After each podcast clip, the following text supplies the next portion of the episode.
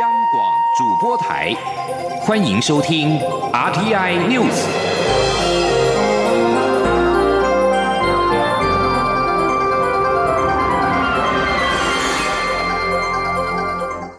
听众朋友您好，欢迎收听这节央广主播台提供给您的 RT News，我是张顺祥。美国公民及移民服务局日前在其网站上面公布，未来台湾人入籍美国，可以在申请文件上面注明原国籍是台湾，美方签发的证书也只会显示台湾。对此，行政院长苏贞昌今天表示，美国用行动凸显台湾与中国的不同，并且更进一步对台友善，而且符合事实，希望国人同胞珍惜。请听央广记者刘玉秋的采访报道。美国公民及移民服务局日前在政策手册中注明，若台湾人未来要入籍美国，在申请文件表格上可注明原国籍为台湾，美方签发的证书也将只会显示原国籍为台湾，不会显示中华民国台湾、中国台湾等名称。对此，行政院长苏贞昌四号在立法院受访时表示，台湾在世界各国比较容易辨识，且台湾就是台湾。我们希望在全世界。界能让大家清楚知道，台湾与中国是不一样的。苏文昌说，国人同胞的努力让台湾在国际上获得好印象，美国也以行动凸显台湾与中国的不同，国人应该珍惜。美国用这样来凸显台湾和中国的不同，只是更进一步对台友善，并且更进一步符合事实，希望国人同胞珍惜。今天，台湾跟中国不同，不只是民主自由不同，开放的社会不同，尊重人权的不同，是希望大家一起努力，大家才能有一席之地。苏仁昌也强调，在中国不断打压台湾的时候，美国一再通过有台的法案，在蔡英文总统的努力下，也一步一步突破，这也需要国人的支持，政府才能更有力。中广电台记者刘秋采访报道。在殉职消防员的后续新闻方面，台中市大雅区一处铁皮工厂昨天凌晨发生大火，两名消防人员进入到火场救灾时殉职。蔡英文总统今天上午前往台中殡仪馆上香致意，并且慰问家属。总统表示，政府会尽最大努力照顾家属，他也已经要求相关单位检讨精进，未来在执勤的时候务必要以消防员的。安全为重要的考量。记者刘品希的报道：台中市大雅区一处物流中心铁皮工厂三号凌晨发生火警，由于铁皮厂房内堆积大量纸类原料，现场火势猛烈。两名消防队员谢志雄、张哲嘉进入火场寻找火点，不幸殉职。蔡英文总统四号一早临时增加行程，赴台中殡仪馆，到两名殉职消防员的灵前上香致意，并慰问家属。总统受访时表示，两名年轻消防同仁殉职，对国家是很大的损失，整个社会都感到非常不舍哀痛。谢志雄的太太是女警，而且已经怀有双胞胎。张哲家的哥哥也是消防员，两人的父母都表达对于消防员执勤安全的顾虑，希望未来不要再发生这样的事情。总统指出，政府会尽最大努力照顾家属，并协助后续处理。他也已经要求相关单位检讨精进消防员执勤时的安全，就过去发生的个案、消防训练、实务上所面临的情况等，一一加以检讨。未来执勤时，务必要以消防员的安全为重要考量。装备如果仍有不足，也会尽速改善。他说。事实上，我已经要求我们的相关单位哦，要检讨精进哦，我们消防人员执行他们的工作的时候的安全。那这些很多做法上跟指令、跟指挥的精进，还有其他制度性的问题哦，我们都要一并来检讨。总统强调，消防同仁在第一线非常辛苦，危险度也很高，所以政府必须保障他们在执勤时的安全，这是政府最重要的责任。对于这起意外是否有行政疏失，总统表示会先厘清整个事故的情况，等整起事件厘清后，该检讨、该改进的都会做。至于修正消防法，总统说，立法院已就消防法进行讨论。在这次事故后，他相信立委们都会更关注这项法案的进度。央广记者刘品熙的采访报道。台中市大雅区一处违章工厂发生大火，造成两名消防员的殉职，也引发了检讨工厂管理辅导法的声浪。行政院长苏贞昌今天表示，公辅法修法的目的就是要透过辅导，排除有公安疑虑或者是有污染的工厂，希望外界不要借着一个悲剧做政治上的运用。请央广记者郑玲的报道。台中市大雅区两间相邻建在农地上的铁皮厂房，三号凌晨发生火灾，造成两名消防员殉职。经查，这两间工厂都没有工厂登记或临时工厂登记。有民间团体因此呼吁政府重新检讨工厂管理辅导法。行政院长苏贞昌四号受访表示，对于违章工厂的消防检查，消防署都一再的训练地方消防局，也一直要求地方政府都要随时检查。全台湾有很多工厂不合法，这不是一天的。问题，所以这次公服法就是要排除这些违章工厂。就好像我们用很多的方法，有时候不是一个法律通过啊，一个命令就能达到我们期待的目标。以前就是下令，然后用十年为期，结果十年一点也没有做到。所以这一次用工厂辅导法，一方面加以辅导，一方面就是希望能达到不要再有公安污染的疑虑。苏贞昌说：“这次发生两位勇敢的消防员丧生，他非常不舍，也非常敬佩他们的英勇。在这时，更应该检讨有哪些地方有公安疑虑，同时也要加强消防员的装备与训练。哪些火场什么时候该进，什么时候该撤，这些训练也都要足够。”他强调，社会是一步步进步，希望我们往进步的方向走，不要借着某一个悲剧做政治上的运用。经济部长沈荣金则说：“台中大火事件是。”一个未登记工厂，所以这次的修法就是要加强管理，辅导这些工厂在公安、消防、环保等方面要符合规定，希望类似事件不要再发生。央广记者郑玲采访报道。财经趋势新闻：台湾民众饲养宠物的比例逐年提高。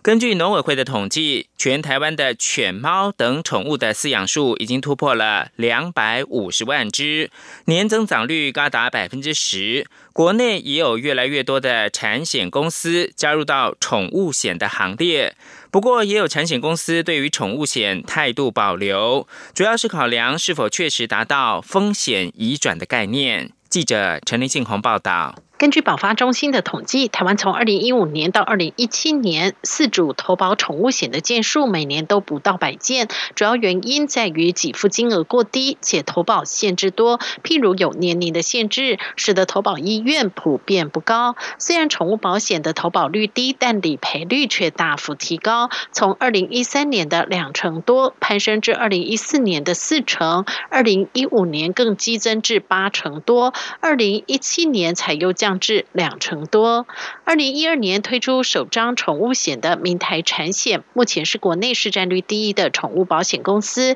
去年推出第三代宠物险后，保单已激增至千件。根据明台产险所理赔的案件统计，柯基犬最常见的就是白内障、癫痫；波斯猫则是呼吸道问题。近期，国内也有越来越多的产险公司陆续加入宠物险行列，像是星光、富邦以及泰安等。不过，也有产险公司对于宠物险持保留，主要是考量是否确实达到风险移转的概念。南山产险总经理蔡汉林说。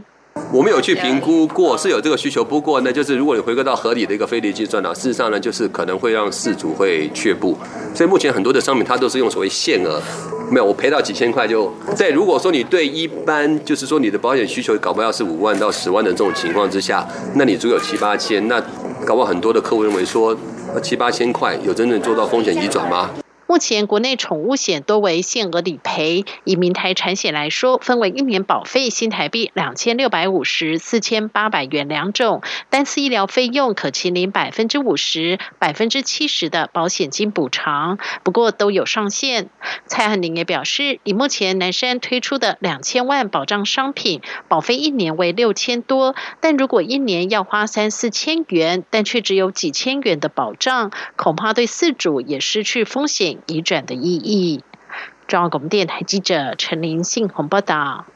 中央银行总裁杨金龙日前示警，美中贸易战假如是持续的话，社会转单效应的台湾恐怕会被列入到汇率操纵国观察名单。台经院今天表示，台湾确实有可能被列入到观察名单，但是要达到汇率操纵国的三项要件，并不太可能。记者谢嘉欣的报道。美中贸易战持续，逼得厂商将订单转往台湾，台商也纷纷回流，避免高额关税。不过，央行总裁杨金龙日前在立法院答询时示警，台湾至少今明两年享有贸易战转单效应，推升外贸。但与此同时，美国针对汇率操纵国定义三项指标中，台湾今年会达到其中一项，拥有巨额经常账顺差，且顺差金额高达其 GDP 的百分之三。若贸易战持续，对美贸易顺差增加，一旦超过两百亿美元，达到两项指标，恐遭美方列入汇率操纵国观察名单。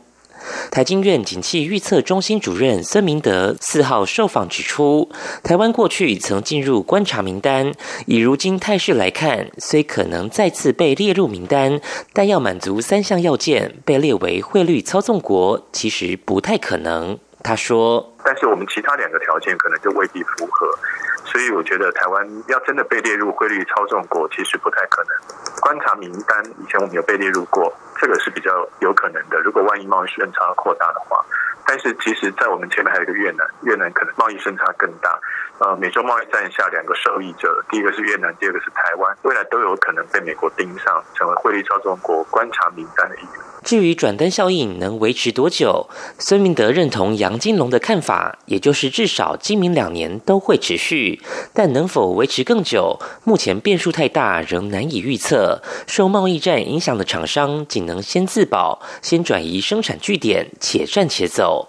美国认定汇率操纵国的三项指标，包括对美贸易顺差超过两百亿美元，拥有巨额经常账顺差，且顺差金额高于其 GDP 的百分之三。最后则是持续性进行单边外汇市场干预，且年度内重复进行境外汇购买金额超过 GDP 的百分之二。只要符合两项指标，就会进入观察名单；达到三项，则会被列为汇率操纵国。中央广播电台记者谢嘉欣采访报道。国际新闻：美国总统川普三号表示，中国与乌克兰应该调查美国前副总统即二零二零年民主党总统参选人拜登。川普已经因为据传施压乌克兰干涉美国选举而遭到国会的弹劾调查。川普是在离开白宫前往佛罗里达州之际，对记者表示，他相信中国以及乌克兰应该调查拜登以及他经商的儿子杭特。被问到他是否已经要求中国国家主席习近平加以调查，川普说没有。川普发表这番说法之后，拜登的竞选副总干事。贝丁菲尔德声明表示，川普还在紧抓已经被揭穿的阴谋论不放。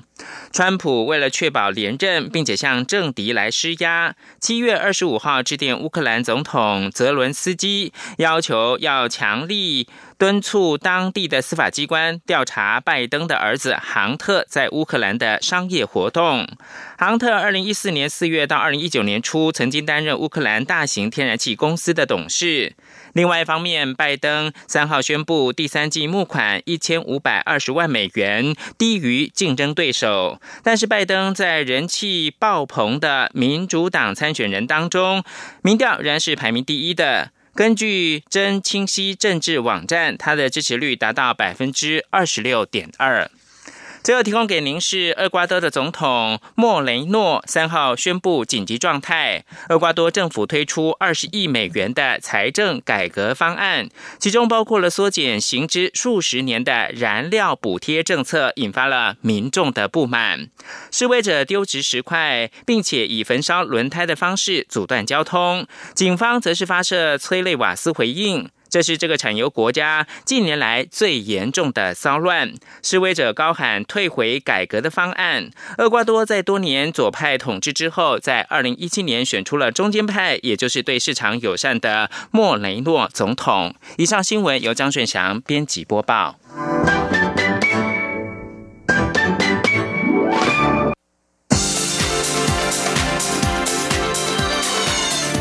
是中央广播电台台湾之音，欢迎继续收听新闻。各位好，我是主播王玉伟，欢迎继续收听新闻。第十七届台湾同志游行将在十月二十六号登场。由于适逢台湾同婚元年，同志团体今年特别邀请出柜创作歌手 Hush 担任彩虹大使，希望以正面态度和经验鼓励同志社群，不止舒服做自己，也希望增进社会大众对同志的理解，做彼此的 hold 促兵。今天央网记者江昭伦的采访报道。台湾同志游行活动在即，游行总召郑志伟表示，今年台湾通过了同婚专法，同志可以成家了。虽然距离真正的平等还有一小段距离，但性别团体、同志团体希望在同婚元年能号召二十万人一起参与游行，为真正的平等、为台湾的多元而努力。今年台湾同志游行主题定为“同志喝醋逼”，就是希望让社会大众正视同志的存在。郑志伟说：“我们希望同志可以成为大家的后促逼，而台湾这块社会上的每一份子也应该开始来学习面对同志，其实就在你身边。他可能是你的邻居，他可能是你的同事，他可能是你的同学，他甚至会是你的家人。对，那这也是我们今年游行第十七届同志游行的主题：同志后促逼。”郑志伟表示，他们发现同志勇于向身边亲朋好友出柜，是最好的对话与教育。对社会带来相当正面的影响，也因此他们决定邀请出柜创作歌手 Hush 担任今年台湾同志游行彩虹大使，鼓励更多同志勇敢做自己。Hush 曾获金曲奖金鹰奖提名，也为乐坛天王天后创作经典歌曲。此外，他也曾为避谈自己的性向，并在今年五月二十四号同婚专法上路前向家人出柜，并获得家人祝福与支持。Hush 说，他很常参与同志游行。感觉自己不止见证历史，也是历史的一部分。很荣幸今年能接下彩虹大使的任务。哈许说：“今年因为是同婚的，算是元年嘛，我们可以这么说。所以我觉得种种的因素综合起来，我觉得可以接到今年担任今年的彩虹大使。”是一个我不应该错过的属于我的荣幸，所以我就开了一个走完全程再上台的条件之后，很愉快的接下了这个工作。今年台湾同志游行路线规划由台北市政府前出发，并在市府广场设有彩虹市集以及彩虹亲子嘉年华，包括同志团体、宗教与教育界团体、艾滋阵线、同志家庭等参与的游行队伍，将从逸仙路转进忠孝东路。最后由林森南路转仁爱路，抵达总统府前凯达格兰大道。届时，哈许也会在终点舞台上用温暖的歌声为同志社群加油，让世界看到台湾支持多元、共荣和人权的力量。中国电台记者张超伦台北采访报道。继续关注的是环境议题。今年气候变迁的问题受到更多人关注，促进环保意识也有更多有创意的方式。台湾绿色和平透过拟真商品吸引民众的目光，并且将该商品的塑胶危害就写在包装上面。除了提醒海洋塑胶垃圾的严重性之外，他们也借此呼吁业者跟民众要以行动落实减速。今天央网记者肖兆平的采访报道。台湾绿色和平在台北办公室前摆了一个开放式货架。虽然摆满了洋芋片、水果盒、饼干等各式产品，但仔细一看，其实都是逼真的模拟商品。特别的是，每一个包装都加注了塑胶材料对环境危害的提醒。台湾绿色和平媒体与推广主任陈琼瑜就说，有不少路过的民众会特地拿起模型自拍，这同时也提醒了民众要注重环保意识。他说：“一开始都会以为是真实的商品，可是后来看一看才发现，哎，这个好像并不是一般的商品。然后会把玩，然后看一下里面的内容资讯是什么。”台湾绿色和平专案主任张凯婷解释，之所以会有这样的构想，就是想提醒民众，平常消费的干货、生鲜等产品都有塑胶包装。他进一步表示，台湾绿色和平先前在六都与宜花地区进行调查，发现有近八成商品都有塑胶包覆，而这些塑胶就是海洋塑胶问题的主要来源。他说，里面所使用的一次性的塑胶包装，正是现在去造成这个海洋生态的危机，非常一个最主要的这个塑胶污染的这个来源。因为呢，这些一次性的塑胶制品都是在短暂的使用之后，就会立刻变成的废弃物。张凯婷提醒，减速已经是世界潮流，更有不少欧美通路业者承诺要以可重复使用的包装作为新兴的商业模式。例如，英国的维特罗超市就在其中一间门市尝试将超过两百种商品改用无包装的贩售模式，消费者必须自备容器才能带回家。另外，国外也兴起用可重复使用容器来运送产品的物流行业。相相关发展都显示，减少一次性塑胶包装是有可行的替代方案。他说：“不管像是像冰淇淋，或者是果汁，或者是牛奶这样子的商品，到家里的时候，它的包装本身是你可以再退还给这个物流业者，让他收回去，然后再一次使用的。”台湾绿色和平表示，源头减量跟重复使用是面对塑胶问题最有效的策略，呼吁民众跟企业用行动力行减速。中央广播电台记者肖兆平采访报道。带您关心劳工的权益与安全。美食外送越来越普遍，从业人员的安全也受到关注。劳动部发布食物外送作业安全指引，其中遇到台风天时，业者必须考量风雨状况，如果天后恶劣，就应该停止食物外送的作业。前天记者杨文军的采访报道。劳动部治安署发布食物外送作业安全指引，着重在交通事故预防处理、热危害防止等安全管理作为。内容包括应该检查汽油量、机油灯、刹车功能、轮胎等车况检查项目，是否投保强制险、意外险等相关保险，以及遵守交通法令、避开危险、不抢快等。热危害方面也要求应该有足够饮水、穿着透气工作服。定定时休息等内容。值得注意的是，当地方政府因天然灾害宣布停止上班期间，如台风天等，指引也要求业者应评估各项资讯，若认为有显著或可预见风险时，就应该停止从事食物外送作业；但若是中度或低度风险，则应提供相关的防护措施。职业安全组组长李文静说：“他必须有一个风险评估的机制嘛。”那评估出来是，如果是高风险哈，就是强风大雨的话，那就是绝对不能外送嘛。如果说是中低风险的话，觉得可以外送的话，哈，那这个部分他必须采取一些措施，包括说采用较安全的这个交通工具啦，哈，然后这个限缩那个危险区域的外送啊，哦，还有一个使用必要的防护剂等等哈，这样才可以外送。那原则上都是不能外送，哎。李文静也强调，若是业者评估风险低，但外送员认为风险高，外送员可以行使退避权，业者不能有不利处分。至于此指引是否有强制力，李文静指出，由于这只是行政指导，并未定有罚款，但若是发生事故，就会牵涉到刑法中过失致人于死的刑责，应注意而未注意的作为，可作为法官量刑的参考。中央广播电台记者杨文君台北采访报道。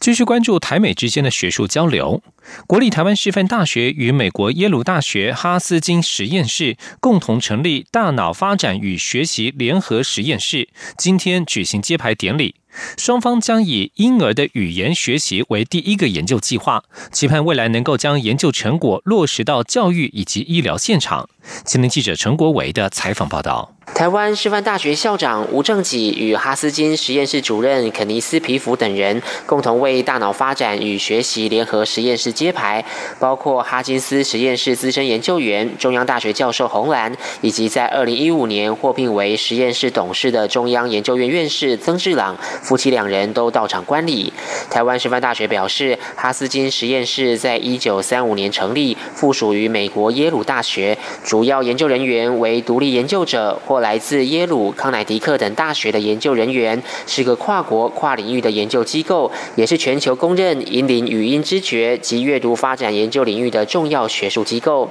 台师大人类发展与家庭学系副教授王新明指出，双方现正运用近红外线血氧监测系统仪器，以台湾六个月大的宝宝为对象，探讨跨感官刺激连结与预测的大脑学习机制。初步的研究结果显示，六个月大的宝宝可以在不到一分钟的时间就可以学会物体跟声音的连接。那这反映六个月大的宝宝，他其实是一个超强的学习机器。那这一项能力，它是不是能够成为预测婴幼儿认知跟语言发展的一个早期的生理指标，是我们感兴趣的一个议题。大脑发展与学习联合实验室位于台师大教育大楼六楼。肯尼斯皮弗表示，台师大与他们在台湾的合作伙伴，已让台湾在亚洲甚至是亚洲以外的地区，成为认知神经科学界的思想领袖。I believe that collaborative enterprise will make important and lasting contributions to educational practices in Taiwan and beyond. 肯尼斯皮甫说：“过去的研究已显示，一个学生在学业成就上的成功与否，深深受到四岁前神经发育的轨迹影响。所以，联合实验室未来也将致力在终身的认知神经科学研究。如果能对大脑发展有更深的了解，相信很快能将相关成果应用在教育现场。”吴正己则提到，联合实验室还将结合校内相关系所，展开有关双语学习、特殊教育、运动与认知功能、高龄老化。等研究对社会产生更多贡献。他也相信联合实验室的成立将扩大国际产学合作机会，并培育出更多优秀的国际人才，创造多赢的局面。中央广播电台记者陈国伟台北采访报道。国际消息：社群网站脸书。的业务面现在面临诸多挑战。欧盟最高法院、欧洲法院裁决，欧洲各国法院可以下令线上平台移除全球各地的诽谤内容。这起案件原本是由奥地利绿党政治人物格拉维施尼克向该国法院所提出，他诉请脸书移除法官认定重伤他名誉的贴文，那些贴文可被全球各地的脸书用户看见。由于欧洲法院的裁决无法上诉，这项裁决将作为全欧洲判决的依据。另外，脸书在今年六月宣布，二零二零年将推出加密货币 Libra，令许多政策制定者和金融监督单位相当关切。美国国会消息人士表示，脸书营运长桑德伯格已经暂时同意二十九号前往众议院作证，但是委员会要求执行长祖克伯出席才愿意召开听证会。各国金融监管单位认为，脸书对用户资料的处理未能符合管理者和脸书用户的期盼。美国卫生官员三号表示，与电子烟和其他电子烟产品相关的神秘肺部疾病已经导致十八人死亡，而这种疾病的确诊与可能病例已经超过了一千起。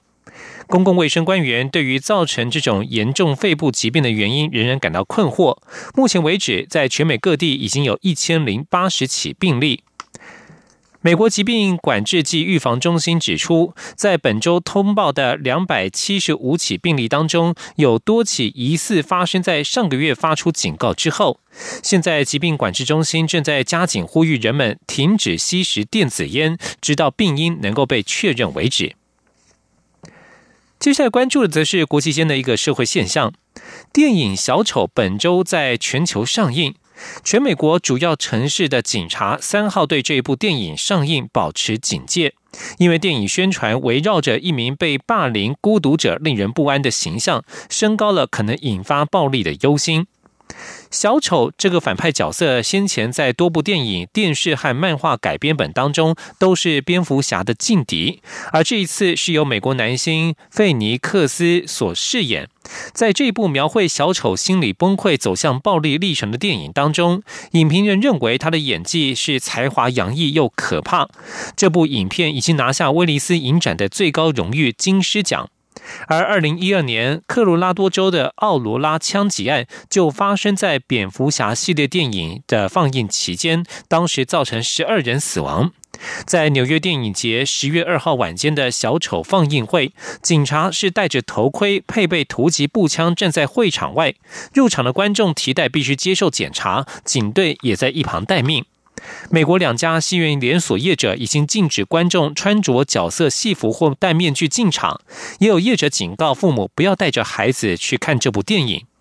华纳兄弟上周表示，这部电影并不是在支持现实世界的暴力，他们无意把这个角色塑造成英雄。以上新闻由王玉伟编辑播报，这里是中央广播电台台湾之音。